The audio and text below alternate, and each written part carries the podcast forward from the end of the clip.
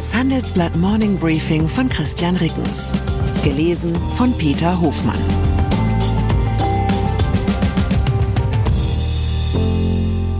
Guten Morgen allerseits. Heute ist Mittwoch, der 12. Juli 2023. Und das sind unsere Themen. Hoffnung zerbrochen. NATO-Gipfel enttäuscht Ukraine. Mehr versprochen. Warum der CDU-Generalsekretär gehen muss. Boom unterbrochen. Weniger Wagniskapital für KI in Europa. Nach einer kurzen Unterbrechung geht es gleich weiter. Bleiben Sie dran. Sie leben Fairness, Kultur und Werte? Zeigen Sie Ihr Engagement als Arbeitgeber und werden Sie Teil der Fair Company Initiative.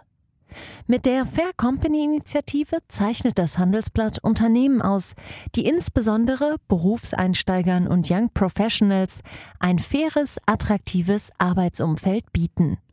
Zu den entscheidenden Werten gehören unter anderem das Engagement für Mitarbeitende, Diversity und Chancengleichheit, Nachhaltigkeit und gesellschaftliche Verantwortung.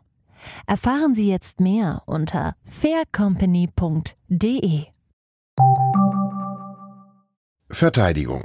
Die NATO-Staaten haben der Ukraine auf ihrem Gipfel in Vilnius neue Waffensysteme zugesagt, die wichtigste Erwartung der Regierung in Kiew aber enttäuscht. Die Bündnispartner konnten sich nicht darauf verständigen, die Ukraine einzuladen, der NATO beizutreten.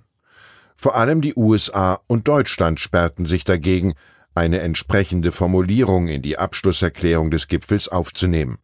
In dem Kommuniqué heißt es lediglich, wir werden in der Lage sein, eine Einladung an die Ukraine zum Beitritt zum Bündnis auszusprechen, wenn die Bündnispartner zustimmen und die Bedingungen erfüllt sind.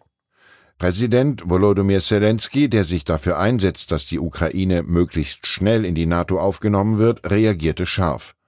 Unentschiedenheit ist Schwäche, schrieb er auf Twitter und merkte außerdem an, für Russland ist das ein Anreiz, seinen Terror fortzusetzen. Damit hat er wahrscheinlich nicht Unrecht. Zugleich steckt die NATO in der Beitrittsfrage in einem unlösbaren Dilemma.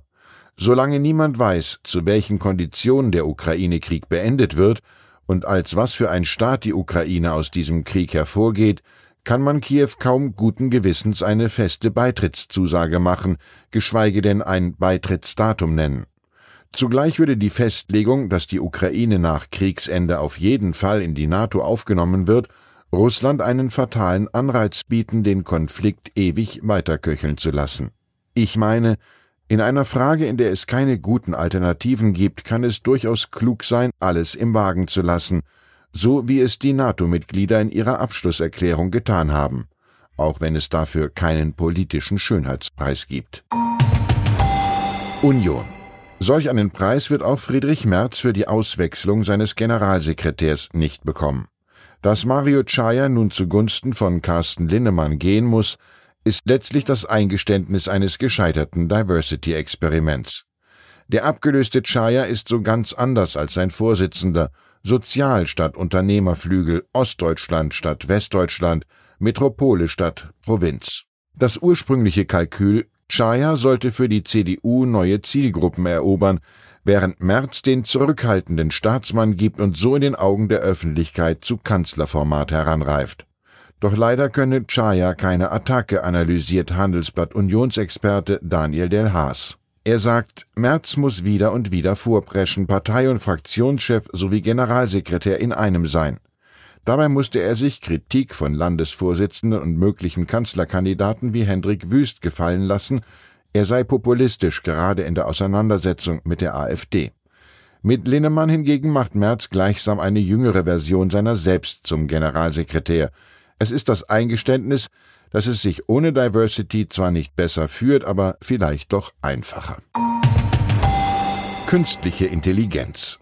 Trotz vielversprechender Start-ups wie Deeple aus Köln sinken in Europa die Investments in KI-Unternehmen, wie eine exklusive Auswertung des Analysehauses PitchBook für das Handelsblatt zeigt.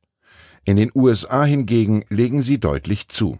Demnach gab es im ersten Halbjahr 2023 in den USA 1129 Wagniskapitaldeals im Bereich KI und maschinelles Lernen.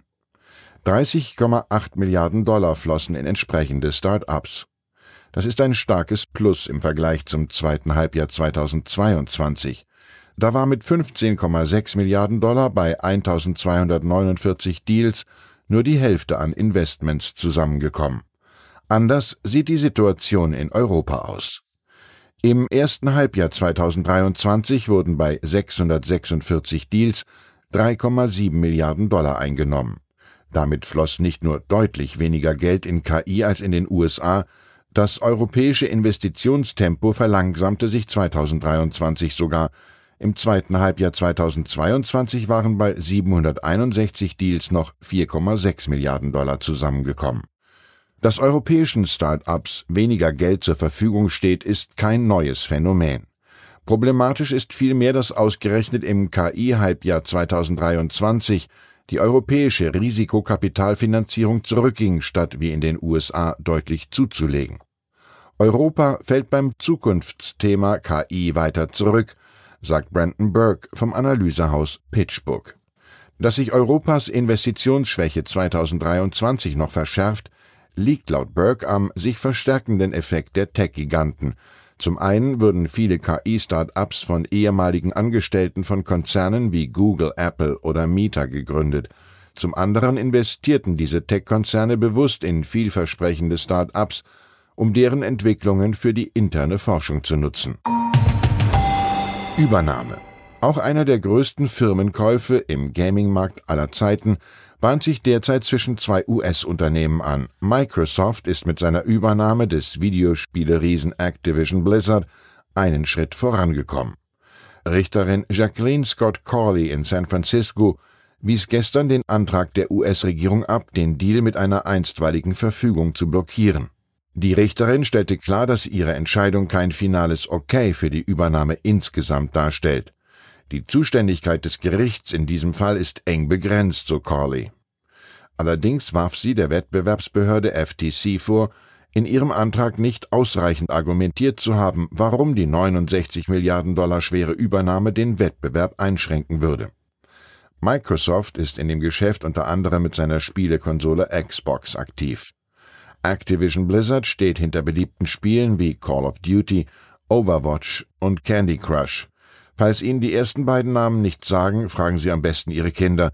Falls Ihnen der dritte Name nichts sagt, fragen Sie Bodo Ramelow. Ford. Ein hochrangiger Ford-Manager ist in den USA unter anderem deshalb verhaftet worden, weil er seiner Frau angedroht haben soll, ihre zwei Hermes-Handtaschen mit einer Fackel in Brand zu setzen. Das berichtet die Nachrichtenagentur Bloomberg. Der Wert der Handtaschen habe jeweils über 10.000 Euro betragen. Das Ganze habe sich in einem Vorort von Detroit zugetragen, einer der ärmsten Metropolen der USA. Ich finde, während solche Aktionen als Mittel der Ehekriegsführung natürlich grundsätzlich abzulehnen sind, kommt man doch nicht umhin, der versuchten Handtaschenverbrennung eine gewisse künstlerisch-sozialkritische Qualität zuzubilligen. Ich wünsche Ihnen einen Tag, an dem Sie alle in die Tasche stecken. Herzliche Grüße, Ihr Christian Reckens. Weitere Nachrichten finden Sie fortlaufend auf handelsblatt.com/Ukraine. ServiceNow unterstützt Ihre Business-Transformation mit der KI-Plattform. Alle reden über KI, aber die KI ist nur so leistungsfähig wie die Plattform, auf der sie aufbaut. Lassen Sie die KI arbeiten für alle.